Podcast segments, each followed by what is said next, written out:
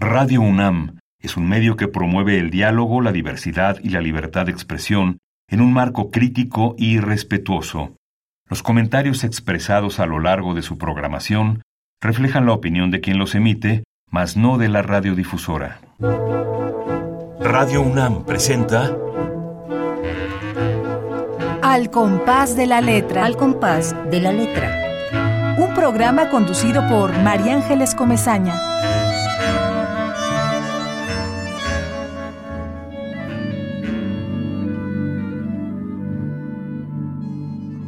Azul. Todo y nada. Lo perdido, lo ganado, lo imposible y lo logrado. La nostalgia que recorre mis recuerdos. El color con el que decidí pintar mi infancia.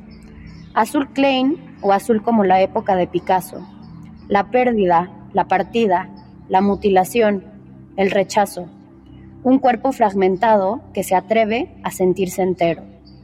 No es el príncipe, sino la princesa, que se salva una y otra vez de su destino y su tristeza.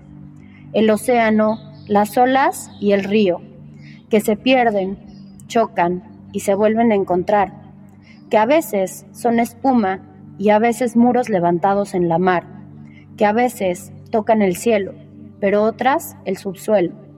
El color del firmamento, cuando no es ni muy de día ni muy de noche. Ahí, cuando es justo a tiempo.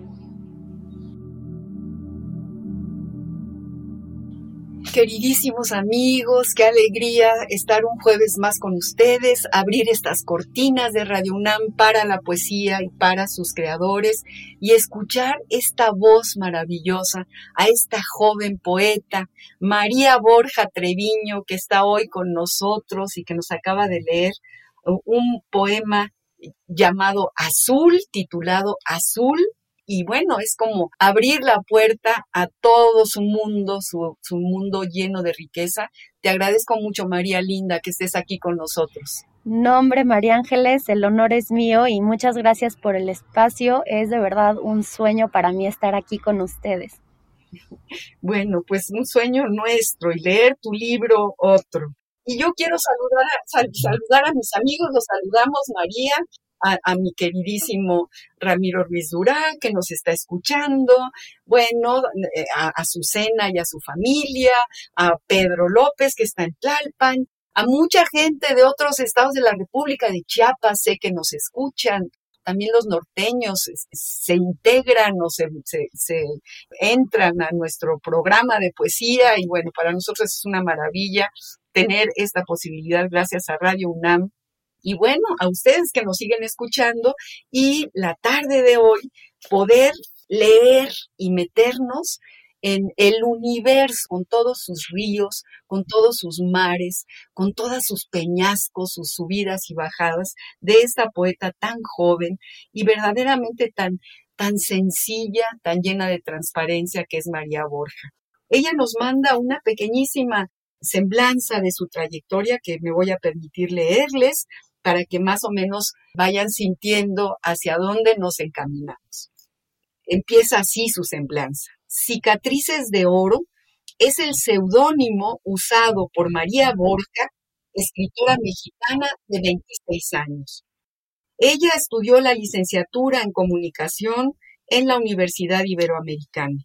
Le apasiona encontrar, conceptualizar, crear y contar historias en todo tipo de formatos, formas y tamaños. Creen que en esta vida no hay mejor antídoto para los golpes que las palabras, ni mejor método de justicia que el arte. Cicatrices de Oro también es el nombre de su proyecto artístico. Es un espacio donde ha aprendido a aceptarse, amarse y perdonarse en comunidad, haciendo del arte un catalizador de sanación colectiva. Fíjense qué interesante, porque aquí hemos hablado mucho de la poesía como sanadora, efectivamente, como, como esta, esta gran necesidad de poder seguir caminando sin que nos duela la vida o si nos duele entenderla, ir, ir hacia adentro. Entonces, bueno, este proyecto al que yo me uno inmediatamente, María. Gracias, María. Nos hace mucha falta a todos y, y sobre todo en este momento, yo creo, bueno, en todos los momentos. Sigo leyendo. Este es un proyecto multidisciplinario que combina la fotografía, el video, el body paint, la escritura y la ilustración. Su realización es posible gracias a una red de amigues, artistas, que contribuyen y son parte del mismo. Este es el, el, proyecto, yo diría el proyecto de vida de nuestra invitada de hoy, que es María Borja. María Linda, siempre preguntamos al principio lo mismo, porque además nos lleva eh, la respuesta a muchas, muchos caminos y, siempre son nuevos y siempre son importantes. ¿Cuándo empiezas tú, María Linda, a, escribir? ¿Cuándo, cuando se da en ti este primer latido, esta primera necesidad de pararte frente a una hoja en blanco y decir, a ver, ahí les voy, Cuéntanos algo Claro que sí, claro que sí. Pues muchísimas gracias por la introducción primero que nada. Y para mí las letras, los libros y el mundo del arte siempre han estado muy presentes gracias a, toda mi familia, eh, a mi abuela, María Olivia Meijueiro, que hace un prólogo muy lindo que quiero mencionar en este poemario azul. Y debo de decir que ella creo que es una de las principales razones por las que me adentré al mundo del arte y al mundo de la literatura. Siempre, siempre estaba, desde que yo era pequeñísima, me acuerdo desde probablemente los tres, cuatro, cinco años, presente en mi vida, regalándome libros eh, de todo tipo, ¿sabes? De las rimas de Dr. Seuss, este, de todo tipo, en español, en inglés. Entonces yo, así como dices, me eché el clavado en la literatura y cuando empiezo ya a escribir, tengo un recuerdo muy específico de tener alrededor de siete años y tener la computadora de mi casa y ponerme a escribir un cuento que aparte tenía como uno de los personajes principales eh, el nombre de mi abuelito Julio. Entonces, aquí yo empiezo a, escribir, a hacer estos munditos, a, pues sí, a crear eh, un mundo propio, un mundo aparte, que desde el primer momento me dejó totalmente enganchada, ¿no? Entonces, estos son los primeros latidos que se van transformando y van creciendo y van creciendo conforme voy pasando mi vida académica y mi vida escolar en el Colegio Vista Hermosa. Y yo creo que es realmente en tercero de secundaria cuando me encuentro más frente a frente con la poesía en el género, en el subgénero de calaveras literarias, porque nos hacían un ejercicio bien lindo todos los todos los días de muertos cuando íbamos en tercero de secundaria y primero de prepa y nos dedicaban clases enteras a que escribiéramos estas calaveras literarias para docentes o miembros de la facultad o gente dentro del Colegio Vista. Y aquí fue cuando yo me dejé ir así, me emocioné, o sea, era una emoción incontenible para mí, ¿no? Entonces me ponía a escribir y las rimas venían y ya eran así como mágicas. Y me acuerdo que mis profesores así me decían, no, es que va muy bien, va muy bien. Y, y en las dos ocasiones este, fui, fui la ganadora de este concurso de calaveras literarias. Entonces, mm. ahí las tengo guardaditas, la verdad, las quiero mucho. Y sí, pues es como a partir de ahí, o sea, a partir de ese momento, eh, para mí la clase de español, de literatura se vuelven todavía más importantes y continúo con, pues, con mi amor hacia, hacia todo este mundo y voy, voy este, desarrollando práctica lo que mi abuela, que personaje muy importante dentro de todo esto, como ya les dije, me recuerda día con día, no me importa si está bien, si es bueno, si es malo, todos los días de tu vida escribe algo. Y así fui escribiendo fragmentitos, cositas, ensayos durante, pues, prácticamente desde mi adolescencia hasta que, este, pues sí, pasa el tiempo y volteo y tengo ya, pues, este material suficiente para, para llamar un, mi propio poemario. Padrísimo todo lo que nos estás diciendo, María querida. Y fíjate, yo había puesto aquí en mi guioncito justamente eh, este, este recuerdo tan maravilloso de la familia de la que tú provienes. no, no, bueno, hablar de, de, tu abuela, de Mayolí, mi amiga, mi hermana, es echarme un, digamos, un camino hacia atrás y recordarla preciosa, una belleza de mujer, eh, recitando poemas y recordarlos a todo ese grupo de jóvenes ella en la Facultad de Derecho y tu abuelo Julio, a quien yo quise entrañablemente, eh, también en la Facultad de Derecho, pero muy cercanos a filosofía y letras, justamente por esa sensibilidad enorme hacia la poesía. Tu abuelo Julio Treviño, era el editor de la gran revista que salía en los años 50 de, de Mascarones. Era una revista, bueno, Imagínate lo que congregaba. Congregaba a, poetas de la talla de Luis Ríos, que además eran amigos, todos eran cuatísimos, era un, movimiento cultural, María, de amigos, de grandes amigos que se atrevían, así como tú ahora te atreves a escribir el precioso poemario. Ellos también, ¿no? Se, sentaban en las cafeterías, le, eh, hablaban, tenían en su memoria poemas, yo recuerdo poemas de García Lorca, dichos por tu abuelo, pero así de memoria, y por tu abuela, Mayolí, además Mayolí, es una espléndida escritora. Sí, totalmente. No, no, no quiere publicar su primer poemario, pero debe de tener muchísimo, muchísimo, tendría que ser un, un gran poemario para que eh, la, la, conozca mucha más gente que nosotros.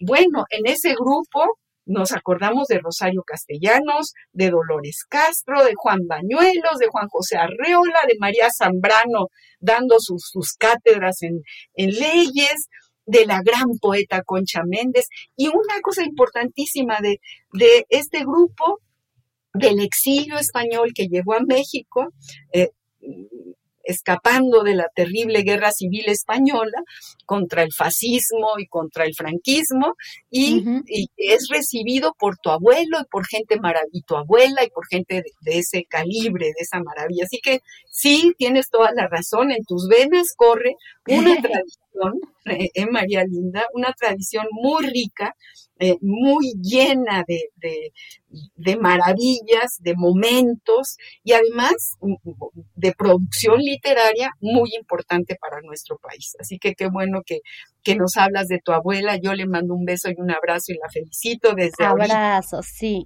Y a, todo, y a tu mamá y a tu papá y a todos, ¿no? Por este, por este poemario que para mí es, es toda una sorpresa, María, y que hay que leer y releer muchísimo. Gracias, María Ángeles. Sí, no, no, no, no. Yo te, pediría que nos leí para, para seguir al siguiente, con el siguiente punto del que vamos a platicar, que es la ruta de la palabra, léenos otro poema de tu poemario azul. Porque además, amigos, amigos queridos, este es un proyecto cultural, no nada más es un poemario. Es precioso el libro desde el punto de vista de arte objeto. Las ilustraciones son una verdadera recreación de la poesía de María. Ella encontró los pares entre sus amigas pintoras, dibujantes, ilustradoras, y realmente es una delicia irlo leyendo, ir viendo cómo se articula con el diseño. Un gran diseño, María. Muchísimas gracias. Y sí, qué bonito que lo mencionas porque este poemario no estaría completo y no estaría a todo color como yo lo siento sin, sin estas personas, sin estas grandes amigas y artistas. Y pues bueno, les, les hablo un poquito más. Este, el poemario tiene diferentes secciones. Ahora voy a empezar con uno que proviene desde la primera sección, que es sobre la identidad. Y el título de este primer poema es Regresarás a ti. Regresarás a ti el espejo ya no será un objeto que incendie en ti miedo. Las canciones que cantabas con alegría y dejaron de sonar volverán a inundarlo todo. Ya no habrá silencio ensordecedor, solo notas de música que te harán bailar al ritmo del viento y de la vida, como hace mucho tiempo no lo hacías. Las cicatrices que le salieron a tus cicatrices sanarán. A través de ellas entenderás que las grietas son necesarias para que se cuele la luz y contraste la sombra. No te preocupes por el tiempo, los minutos se evaporan y las manecillas caen del reloj cuando se trata de eventos realmente importantes. Tardará lo que tenga que tardar, como todo lo demás, hasta la vida misma, será finito. Esto también pasará. Y ya no importará lo que pudiste haber hecho y no hiciste, o cuando tomaste aquella decisión incorrecta. No importará nada, porque regresarás a ti. Ese espejo arrojará una silueta nueva y desconocida. Quiérela, confía en que poco a poco la reconocerás. No la rechaces por terror a lo desconocido. No es otra cosa más más que una de las miles de versiones tuyas que van a existir. Y regresarás a ti. Tal vez no a la de siempre, tal vez no a la que conocías de hace tiempo, seguramente a una nueva versión tuya que se sentirá tan ajena como familiar. Pero una vez que la abraces, en vez de juzgarla, regresarás a ti y finalmente sabrás que estás en casa. Qué poema tan bello, María Borja. lo que, lo que siento cuando yo voy metiéndome en, en, el camino de tu libro es que es una, una verdadera, efectivamente, es como una lectura en donde tú perdonas y te perdonas. Tú aprendes un poco a decir, aquí estoy plantada, esta es mi vida, con todos sus bemoles, con todas sus luces y sus sombras, y véanme, yo ya me perdoné y aquí estoy. Eh, a mí, por ejemplo, en este momento de mi vida, yo soy muy, yo puedo ser tu abuela, idéntico a, a Mayolí, mucho mayor que tú, pues me ayuda, me ayuda a perdonarme, a sentir que en mi camino valió la pena, todo, todo valió la pena. Eso es lo que tú nos enseñas en tus poemas, María Linda. Y por eso estos poemas tienen un triple valor, no nada más por su belleza, porque están bien escritos, porque tienen oficio. Tú aquí has realmente, no sé si vas a algún taller de poesía, si has estado involucrada en estos ejercicios de colectivos de, de, poetas jóvenes, pero lo que tú tienes aquí es un gran oficio, porque aquí uno ve cómo has leído y cómo la musicalidad no se te pierde en ningún momento. La usas, la, la recreas, la tomas como parte de lo que nos vas diciendo y nos ayudas. Es, es, es, es un proceso de sanación, María. Ay, gracias María Ángeles, qué, qué lindo todo, todo esto que me estás diciendo. Y pues sí, este poema, Regresarás a ti, es creo que el que más me gusta de todo el poemario a mí, porque como bien dices, no importa en el punto de tu vida en el que estés, creo que lo puedes leer y releer y volver a esa sensación de paz, de comodidad dentro de uno mismo que realmente a todos como seres humanos creo que nos puede llegar a costar mucho. Y cada vez que se van presentando nuevos obstáculos, nuevas pérdidas, nuevos momentos difíciles, es completamente algo normal, ¿no? Que, nos perdamos a nosotros mismos en este camino de duelo. Y creo que este regresarás a ti, a mí por lo menos, y muchas gracias por confirmarlo, me evoca esta, esta esperanza, esta confianza en que vamos a, siempre, siempre vamos a poder volver a lo más importante que es a nuestra integridad como seres humanos. Así es, así es, María Linda. Y vamos a respirar hondo, muy hondo, después de, de, leer esto que acabamos de escuchar, esto que nos acaba de leer María. Ese espejo arrojará una silueta nueva y desconocida. Quiérela. Confía en que poco a poco la reconocerás. No la rechaces por terror a lo desconocido. No es otra cosa más que una de las miles de versiones tuyas que van a existir. Y regresarás a ti, tal vez no a la de siempre, tal vez no a la que conocías de hace tiempo, seguramente a una nueva versión tuya que se sentirá tan ajena como familiar. Pero una vez que la abraces, en vez de juzgarlas, regresarás a ti y finalmente sabrás que estás en casa. Vamos a escuchar a Pedro Guerra. Vamos a escuchar esta canción, María Linda, que se llama Cuídame. Pedro Guerra y Dexter, este gran cantante, cantautor, nos van a llevar a esta belleza de música que es Cuídame.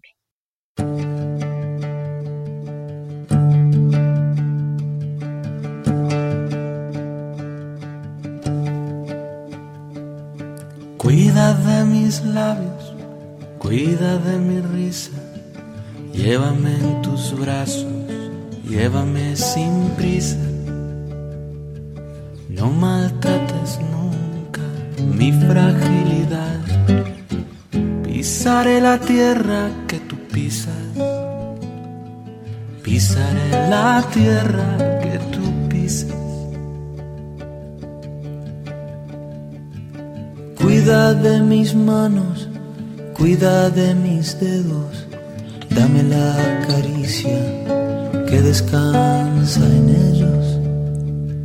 No maltrates nunca mi fragilidad. Yo seré la imagen de tu espejo. Yo seré la imagen de tu espejo.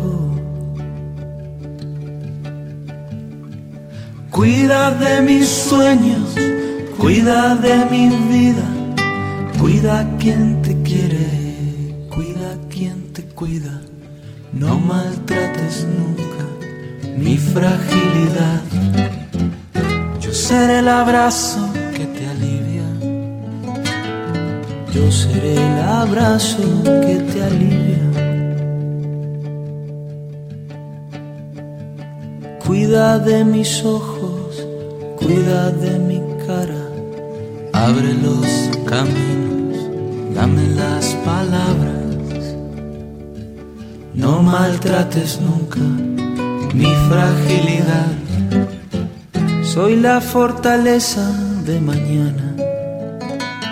Soy la fortaleza de mañana.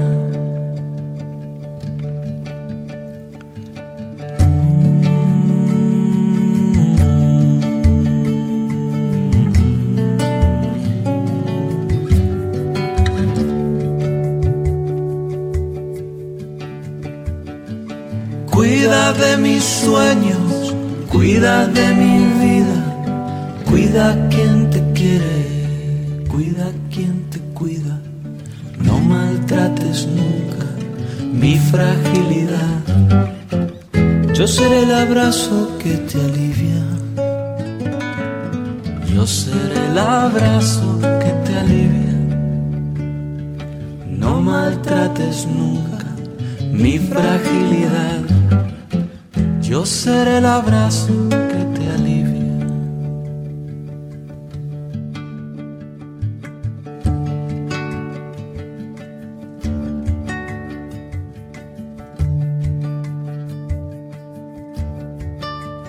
Bueno, pues acabamos de escuchar de nuevo a nuestro queridísimo Pedro Guerra en esta ocasión con esta canción tan preciosa que es La pura ternura y que nos la apropiamos.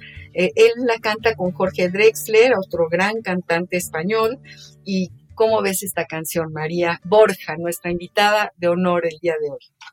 María Ángeles, ¿qué, ¿qué piensa? Qué bonita canción. No tenía el gusto de conocerla, no la había escuchado, pero me inundó de este sentimiento de paz y calma. Y qué bonito. De verdad, no, no, no hay otra palabra más que qué hermoso. Eh, ¿Verdad? Siempre, siempre queremos buscar música que tenga que ver con todo lo que se propone. Y siempre tiene algo Pedro Guerra, tiene esa virtud, es increíble. Además es como como que nunca se termina, ¿no? Es, es, sigue y sigue y sigue. Él era muy amigo de, a lo mejor un amigo de tu papá o de tu abuelo, perdón, que seguramente lo conoció, de Ángel González, que fue un poeta español que eh, ganó el premio Príncipe de Asturias, ahora Princesa de Asturias, y eh, muy, muy mayor, era íntimo amigo del jovencísimo de tu edad, Pedro Guerra y se iban de bares en España. y, y, Pedro Guerra, bueno, pues este cantaba también los maravillosos poemas de Ángel González y los, y los sigue cantando, él los ha musicalizado. Y es un gran cantautor y un gran poeta, porque esta canción de Cuídame, uy, es como otra cobija, tiene mucho que ver con tu poemario, que también nos cobija tu poemario, nos permite dar un brinco en el camino y decir, ahí vamos, ¿no? Y vamos derecho. Exacto, exacto. Y nadie nos lo, nos los impide. Y bueno, como parte de, del programa Al compás de la letra, María Borja, nuestra invitada de hoy, ha elegido la palabra esperanza. Y es otra vez mágico, María, porque siempre a todos los poetas que desde hace seis años han venido a este, a este programa, les, les pedimos una palabra, un poco como pretexto de hablar, para hablar de la fuerza de las palabras, y no se repiten. Esta palabra no la, ¿verdad? No, no, no la hemos tenido. No. no la hemos tenido.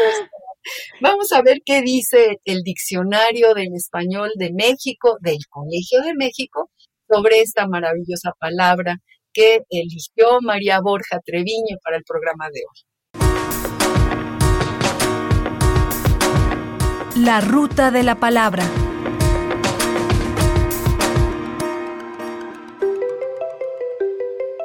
Esperanza. Sustantivo femenino.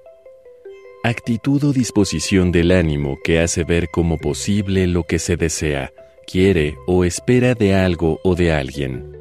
Sentimiento que despierta en uno la posibilidad de que suceda algo que se quiere o espera. Esperanza en la humanidad. La esperanza nunca muere. Nos dio esperanzas de que se aliviará. Ni esperanzas o qué esperanzas popular ni la menor posibilidad, ni esperanzas de que me llame, ni esperanzas de que llueva. ¿Qué esperanzas de que vaya si no tengo dinero? Diccionario del Español de México de El Colegio de México. La ruta de la palabra.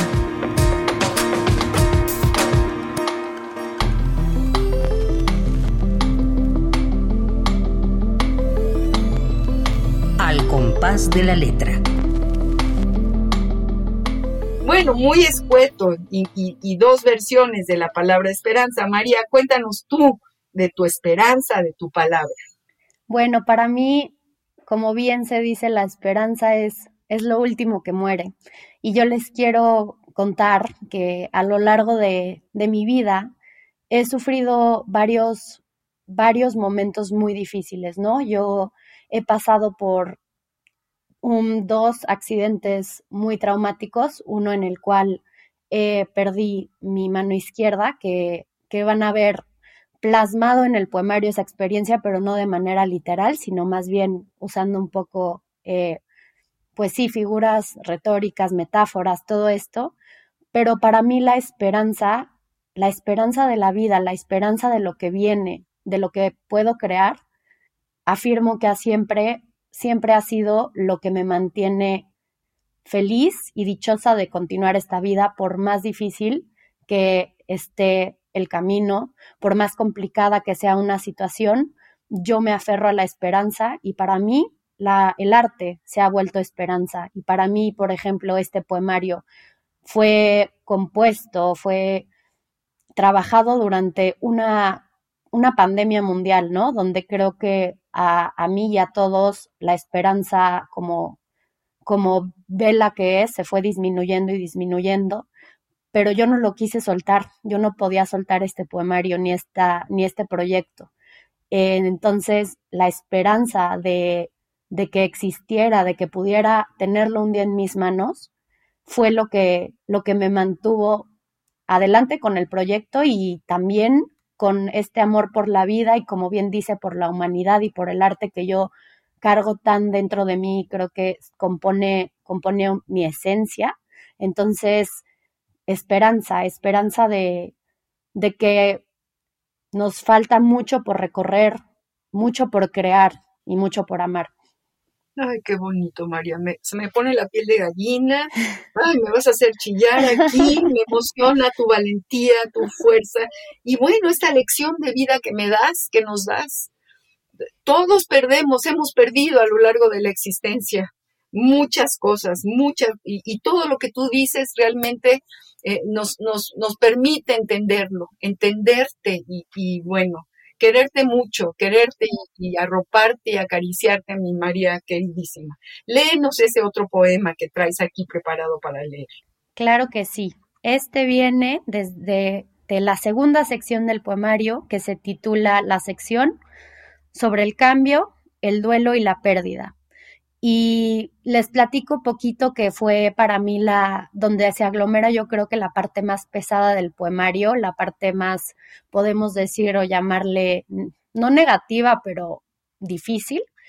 Siempre como ya lo dijimos, creo que hay un giro de esperanza por más que estemos hablando de algo difícil. Y como bien dices, María Ángeles, esta existencia está compuesta de pérdidas, es es natural, es esencial para nuestra vida. Entonces, esta que se encuentra dentro de la sección de cartas, de la cual si quieren podemos hablar un poco más adelante, se titula, el poema se titula A la muerte. A la muerte. Cada vez que me he encontrado contigo, con tu presencia, te he visto diferente. Cada vez que me has tocado, para nunca ser, volver a ser la misma, has mutado de forma, pero sobre todo de fondo. Te conozco, me conoces, nos conocemos, y sin embargo no sé realmente nada de ti. Querida muerte, querida, pero sobre todo temida. Querida, pero más bien detestada, me has arrancado lo que más he querido. A ti, a ti nunca me he atrevido a escribirte, deja tú enviarte una de mis cartas. Muerte, has ido y venido, pero sobre todo te has llevado. Te presentaste por primera vez en mi vida e imaginario cuando tenía apenas tres años. Pasaste y recogiste a Pilo. Te vi y tomé nota, pues me intrigaste. Quería conocerte. Aprendí de ti lo siguiente. Tu color favorito es el negro. Te gustan las coronas de flores blancas. Haces, como por arte de magia, que de los ojos de las personas broten litros y litros de agua con sal. Eres extraña e incomprensible. Asumí que lo mejor era temerte, temerte mucho y en silencio. La gente se incomoda al hablar de ti en voz alta dentro de la habitación. Nos reencontramos cuando era ya un poco más grande, cuando los doctores me recogían en urgencias y gritaban. Le decían a mamá y papá que era un milagro que no me hubieras pescado. Y eso que intentaste tanto que sí lograste llevarte un buen pedazo de mí. Así fue como tus apariciones se fueron juntando, como granitos de arena, haciéndome creer y sobre todo sentir que la vida no era más que una playa pavimentada por y para ti, que vivimos esperando que nos llegues, intentando huirte, queriendo no mencionarte, no te vayamos a invocar. Pienso que es hora de romper con la idea de que eres una maldición muda. Me rehuso a creer que no escuchas razón ni palabras. Escúchame, escúchame cuando te digo todo lo que te he aprendido. Querida muerte, no eres más que la condición y única ley universal de la vida. Tú crees que te llevas, pero entiende de una vez que nadie nos quita. Nadie nos quita las risas ni las conversaciones de sobremesa a las 5 de la tarde. Nadie nos quita las enseñanzas de quienes has tocado y a su vez nos han tocado. Nadie nos quita ni nos quitará ese beso de buenos días y buenas noches. No te llevas más que lo menos importante. En la cabeza y en el corazón, las voces quedan intactas, aunque el tiempo pase. Sus miradas traviesas tras contar un chiste, están impregnadas en la memoria. La fuerza que nos transmiten los seres amados corre eternamente por nuestras venas. Me rehuso a huirte. Sería como huir de la vida misma. Me rehuso a guardar silencio cuando de ti se trata. Sería convertir en verdaderos fantasmas a quienes he mencionado y siguen y seguirán con nosotros y, podré, y podré ir por la vida con tranquilidad, aunque nunca sabré quién eres, pues cada vez que eres cambias de forma pero sobre todo de fondo. Nunca sabré qué hay después de ti, pues también aprendí que en el aquí y en el ahora no hay lugar para después. Así que me despido por ahora, sabiendo que nos volveremos a encontrar, ya que eres la esencia de la vida. Y mientras sepamos que existes, significa que sabemos que también existimos. Ay, María. Ay, María querida, nos tienes en un vilo. Fuerza, tienes una fuerza muy, muy envidiable, María. Tienes una enorme fortaleza y además, fíjate, yo, yo tengo la impresión de que es una fortaleza que viene desde el fondo de una verdad. No te estás inventando nada. Estás hablando realmente con la verdad y, utilizando las palabras que te llegan, las más sencillas, nada estrambótico, nada fuera de, lo más cotidiano, de, lo que nos llega al fondo. Y es una lección, vuelvo a decir, eres una lección de vida y tu poesía sigue siéndolo, ¿no? Y qué bueno que esté publicada, qué bueno que la tengamos enfrente, porque hay que regresar a ella, hay que ver cómo le haces, ¿Cómo le hiciste para tener esta fuerza, María querida? Ay, María Hablar de frente con la muerte, corazón. Ay, es que puedo escribir de lo que conozco, ¿no? Puedo escribir de... Gracias por, por estas palabras, por, por sentir la sinceridad, porque realmente, exacto, es, es este proceso de mostrarte y toda, cualquier persona, sea un artista, sea cualquier persona que se ha atrevido a emitir una postura frente a un grupo de personas, creo que entiende y comprende que es algo temeroso, ¿no? Pero, pero cuando yo escribo y cuando yo ahora publico, me puedo sentir muy en paz y muy segura porque sé realmente que todo viene desde un lugar real, que viene desde mi postura y desde lo que he vivido y, y no puedo darle al mundo más que eso, ¿no? Entonces, muchísimas gracias. No, sí, es, es, es este, pues es una alegría enorme sentir esta fuerza, esta fuerza y, y decir, bueno, aprendamos, aprendamos de todo esto. Eh, siempre, bueno, la, la, palabra poética es un bálsamo, llega al fondo, rompe muros, nos cura, pero también es denuncia, eh, también, bueno, las palabras abren ventanas, abren en este caso las ventanas de tu poesía, María. Y bueno, sí nos, nos sana y nos cura, volvemos a decirlo, lo repetimos mil y una vez, y, en este poemario tuyo, realmente aquí hay una, una verdadera sanación del alma y una fortaleza enorme, ¿no? No es, no es fácil hablar de frente con la muerte, ni atreverse a hablar con la muerte, porque puede ser un lugar común, puede ser quizá algo pues este que, que, que no que no llegue y aquí en tus palabras sí nos llega nos, nos lo estás escribiendo a nosotros, a ti y a nosotros. Entonces, por eso tiene un, valor muy, muy grande. Eh, escucharla además en tu bellísima voz, María, como, también como lo lees, porque lo lees con mucha tranquilidad y, con mucha sencillez. Entonces, todo eso es el, el, continente del contenido precioso.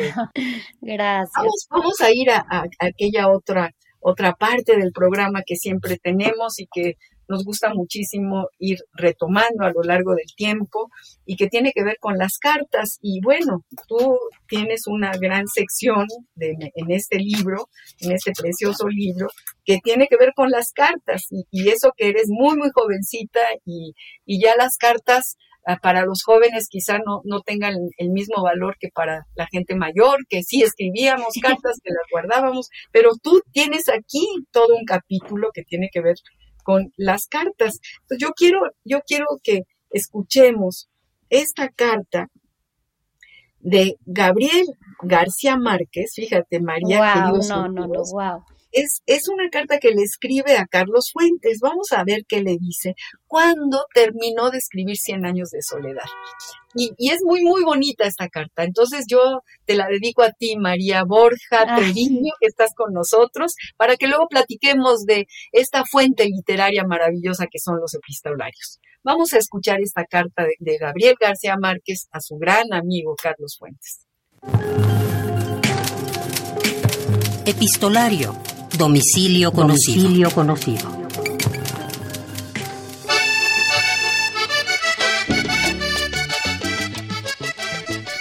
El 30 de julio de 1966, Gabriel García Márquez sentía que había terminado de escribir la novela para la que su vida fue una larga y paciente preparación. Vivía en la Ciudad de México y quiso compartir su alegría con su amigo Carlos Fuentes, quien estaba en París.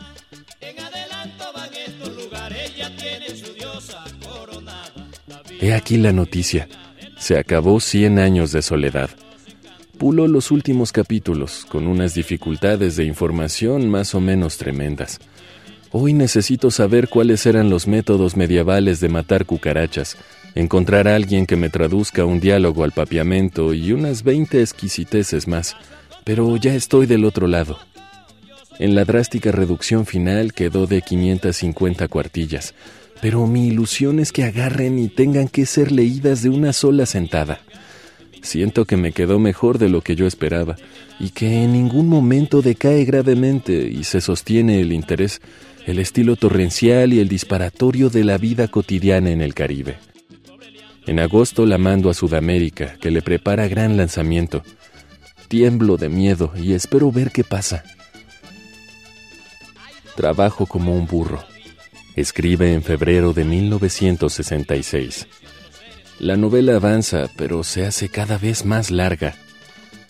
El 21 de mayo de 1966 reflexiona sobre la literatura latinoamericana.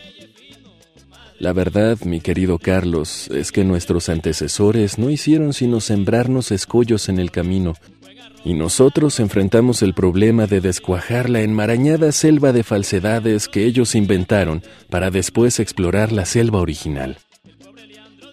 No solo hemos partido de cero, sino de más atrás. Y si a pesar de eso estamos avanzando, es algo que merece ser reconocido con cojones. Carlos Fuentes había respondido con entusiasmo a la lectura de unos capítulos. Lo que me decías en tu carta me ha llenado de alborozo. Escribe Gabo. Llegó en un momento oportuno en uno de esos días negros en que me pregunto si no estaré chapaleando en un pantano de mierda. Es lógico, nunca he trabajado tan solo. No tengo puntos de referencia, salvo quizás a veces revelé y sufro como un condenado, no solo tratando de meter en cintura a la retórica. Estoy doblando el cabo final, sintiendo que ya casi le doy, y todavía me faltan como 400 páginas. Todo esto, por supuesto, con el problema de siempre. Al darle a la novela la prioridad que merece, descuido el pan de cada día. Y lo peor es que ya nada me sabe a nada, solo la novela, y no soy capaz de escribir una letra que no sea para ella. Gabo. Epistolario. Domicilio conocido. Domicilio conocido. Bueno, esta es una carta que nos deja así como temblando, esta especie de carta diálogo con García Márquez. Mi querida María Borja, ¿tú qué opinas de este texto? No, no, no, como bien dices, qué manera de expresarse y este, honrada de, de estar junto con las palabras en este programa tan increíble de, de este enorme de la literatura, quien claro que es un referente para mí por por su manera de ver el mundo, por como dice su sensibilidad y escucharlo en este diálogo con su querido amigo de una manera tan distinta y, y bueno, pues poder relacionarme con esto de ya casi, ya casi está, pero falta pulir, pulir, pulir un poquito, ya casi. Es que eso es lo que te iba a preguntar. Eh, cuéntanos del proceso de tu, de tu creación poética, de cómo vas escribiéndola, de cómo la vas tejiendo, de, de justo eh, eh, esa sensación de le falta, le sobra, le quito, le pongo, le borro. Creo que eso es lo que nos enseña. Gracias.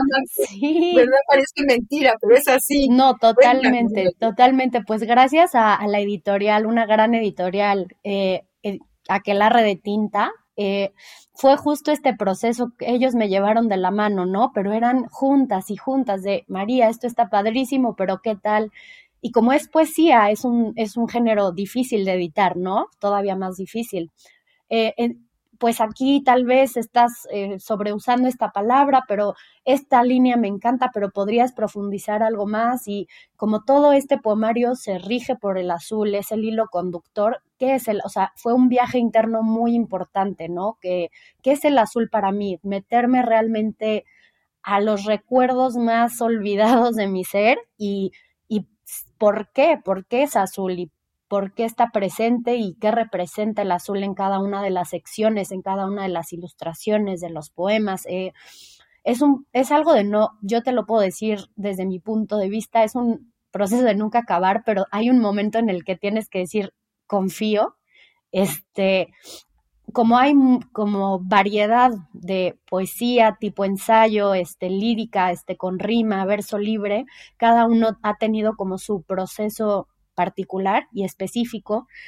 A veces llegan las partes finales de los poemas, es muy, es muy gracioso. A veces construyo desde el final y, o sea, empiezo en el final y tengo que darle forma desde el principio. Y me gusta que todo sea un ciclo, un círculo, para regresar a esta esperanza, ¿no?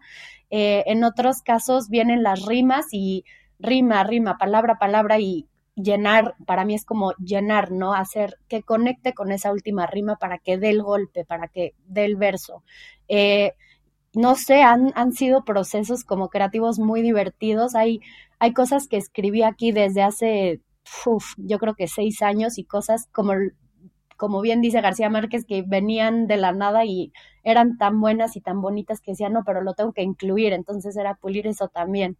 Pero sí, para mí el, el proceso creativo es uno muy duro, muy de mucha dedicación, pero también muy sanador y pues muy enriquecedor al final del día, que yo creo que le da este pues fuerza, fuerza y que cierra bien, o sea, hace que este poemario tenga tanta, tanta continuidad, creo. Y tanta fuerza. Ay, María Borja, ahorita que hablas del azul, de esta maravilla de color y, de, esta profundidad, es el color de las profundidades, es el color del mar, es el color de los ojos de mi madre, por ejemplo.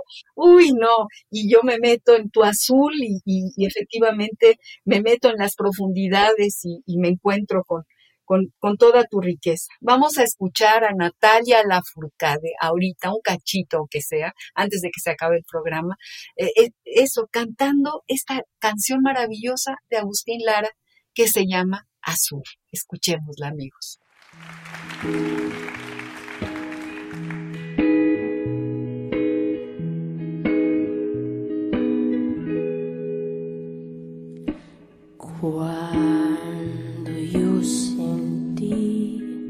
De cerca tu mirar de color de cielo, de color amar. Mi paisaje triste se vistió de azul con ese azul. ¿Qué tienes tú.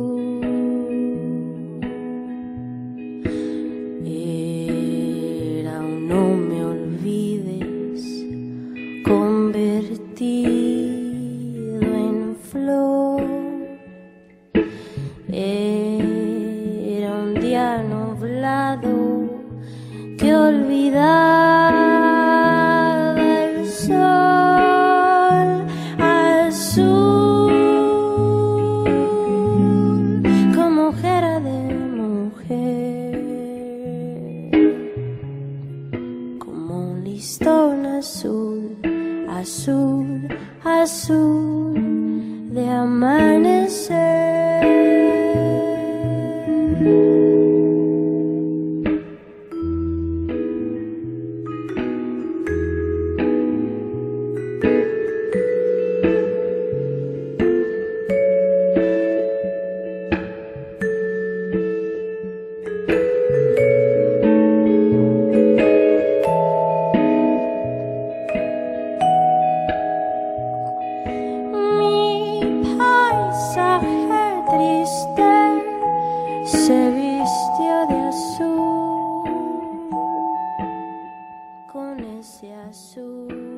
Padrísima, ¿no, María? Preciosa, me fascina. Pues acabamos de escuchar, queridos amigos, a Natalia Lafourcade interpretando esta bellísima letra fantástica del, del flaco de oro de Agustín Lara, que se llama justo así, azul, como se llama el poemario de nuestra poeta invitada, de nuestra María Borja, que ahora nos tiene en vilo, tenemos la piel chinita, escuchamos todo lo que dice con esa sencillez y ese candor y esa verdad, y después nos lee unos poemas que nos dejan verdaderamente simbrados en la tierra. Y, y, bueno, estoy muy emocionada de tenerte, María querida, de verdad muy agradecida de tu poesía, de tu presencia en este programa y en general en las letras mexicanas. Yo te agradezco muchísimo que estés aquí con nosotros, Mari. Ay, María Ángeles, a ti, a Radio UNAM por este espacio. Es el honor más grande y, no, no estoy sin palabras, o sea, no puedo ni creer que estoy aquí. Honores para nosotros. Y, antes de que se termine, tenemos unos minutos todavía que hay que, que hay que estirar porque queremos que nos sigas leyendo. Claro que sí. Esta este último poemita que les voy a, leer viene de último, la última sección del poemario que es sobre lo que no cabe en otras categorías. Eh, es una sección muy divertida, muy fuerte, pero también más calmada y es, es como muy, muy importante para mí porque hay un orden y hay una estructura, pero también dentro de este poemario hay este cachito que es así como creatividad, o sea, liberación total. Y bueno, eh, voy a leer uno que para mí es muy, muy fuerte, eh, es un poema serio, eh, solemne, por la situación en la que vivimos en este país, ¿no? Y se titula Lindo y querido. México, lindo y querido mi México lindo y querido, como bien lo dijo Negrete hace ya unos ayeres, mi patria, mi tierra, mi madre, la reina. Pero ¿qué pasa? Alguien dígame, ¿qué pasa cuando tu México lindo y querido no te quiere a ti? O más bien te quiere, pero te quiere ahí, donde no hagas ruido, donde no causes inconvenientes. Si muero lejos de ti, y si te quiero, pero tú no me quieres, o me quieres calladita y bajo tierra? Que digan que estoy dormida, y si me muero en tu suelo, en tus entrañas, ahí muy adentro tuyo, y si me matan tus valores machistas y homofóbicos, o tu cultura peligrosamente patriarcal, y si la bala la disparó el Estado mismo, y si dicen que fue mi culpa, que cómo se me ocurre escoger a quién amar, que tenía la falda demasiado corta, que cómo me fui a meter a investigar a la boca del lobo, cómo se me pasa por la cabeza expresar con libertad mi verdad. Ay, qué bonito. Eh, eh, es también una denuncia, una denuncia necesaria, porque la poesía es eso, es vocera de, muchas cosas, de lo que nos está sucediendo. Y, y, sabes que me encanta María Borja Treviño, que estás aquí con nosotros en este programa la, tarde de hoy. Me, me encanta cómo se desliza tu, poesía, tu narrativa, tu historia que está atrás, porque siempre detrás de un poema, por más complejo que éste sea, hay una historia que lo detona, ¿no? Que, lo, que lo hace brotar pues de las aguas profundas de, de nuestros sentimientos y de nuestra vida cotidiana, de lo que sentimos. Y, y lo que me gusta también de tu poemario azul, María, es que hay mucho de vida cotidiana, hay, dices muchas cosas, bueno, hablábamos de la, de la carta de García Márquez a, su gran, gran amigo y, de Carlos Fuentes y veíamos eh, que lo, tú también tienes, eh, siendo tan joven, una sección dedicada a las cartas en este poemario.